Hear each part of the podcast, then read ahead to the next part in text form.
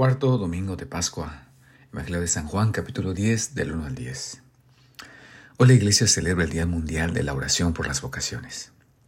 La figura en torno a la cual se reflexiona sobre las vocaciones es el buen pastor que da la vida por sus ovejas. Sin embargo, en el Evangelio Jesús nos previene que hay otro tipo de pastores, los cuales son ladrones y bandidos, que no entran por la puerta del redil. Solo el que entra por la puerta ese es el pastor de las ovejas. A ese le abre el que cuida la puerta y las ovejas reconocen su voz. Él llama a cada una por su nombre y las conduce afuera. Y cuando ha sacado a todas sus ovejas, camina delante de ellas y ellas lo siguen porque conocen su voz. Claramente Jesús está haciendo una comparación donde Él es el buen pastor. Quien abre la puerta es mi libre albedrío, mi voluntad. La puerta en esta primera comparación es mi corazón. Después él mismo se llamará la puerta. Y la voz de Dios es mi conciencia. Este pasaje nos recuerda a la creación. Cuenta el Génesis que después de que había pecado, el hombre y la mujer oyeron que Dios el Señor andaba por el jardín a la hora en que sopla el viento de la tarde, y corrieron a esconderse de Dios entre los árboles del jardín. Pero Dios el Señor llamó al hombre y les preguntó, ¿Dónde estás?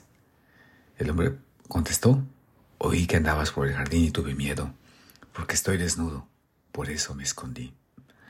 Hoy el Evangelio nos habla de ese Dios en figura de pastor que sale a nuestro encuentro en medio de nuestro pecado y nos llama. En medio de las oscuridades de nuestro interior, nuestro corazón puede seguir reconociendo su voz porque nos ha hecho su imagen y semejanza e inquieto está nuestro corazón hasta que descanse en él. La primera lectura narra la respuesta de esa llamada del buen pastor, ahora a través de su iglesia. Quienes escucharon la predicación preguntaron, ¿Qué tenemos que hacer, hermanos?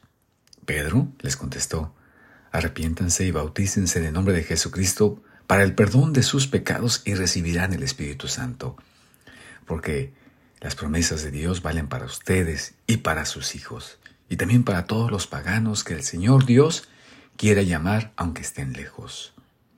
Arrepiéntanse, cambien de mentalidad.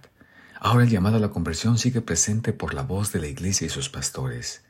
Tanto es así que una condición para que haya efectos espirituales en los sacramentos es que antes los fieles sean llamados a la fe y a la conversión.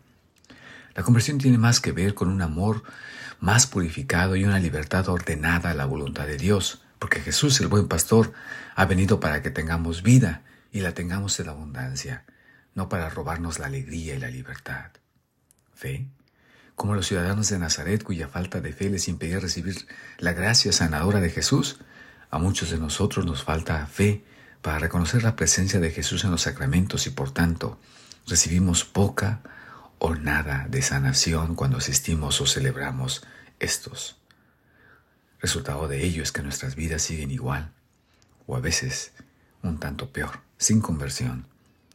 Hoy el buen pastor nos llama a salir de nuestros miedos, apegos, pecados, situaciones de infidelidad, faltas de fe, que nos ahogan la vida y nos arrebatan la felicidad. Hoy el buen pastor en esta Eucaristía nos llama a ser sumergidos en su propia muerte y resurrección para que recibamos la fuerza del Espíritu Santo para enfrentar las situaciones que nos están esperando.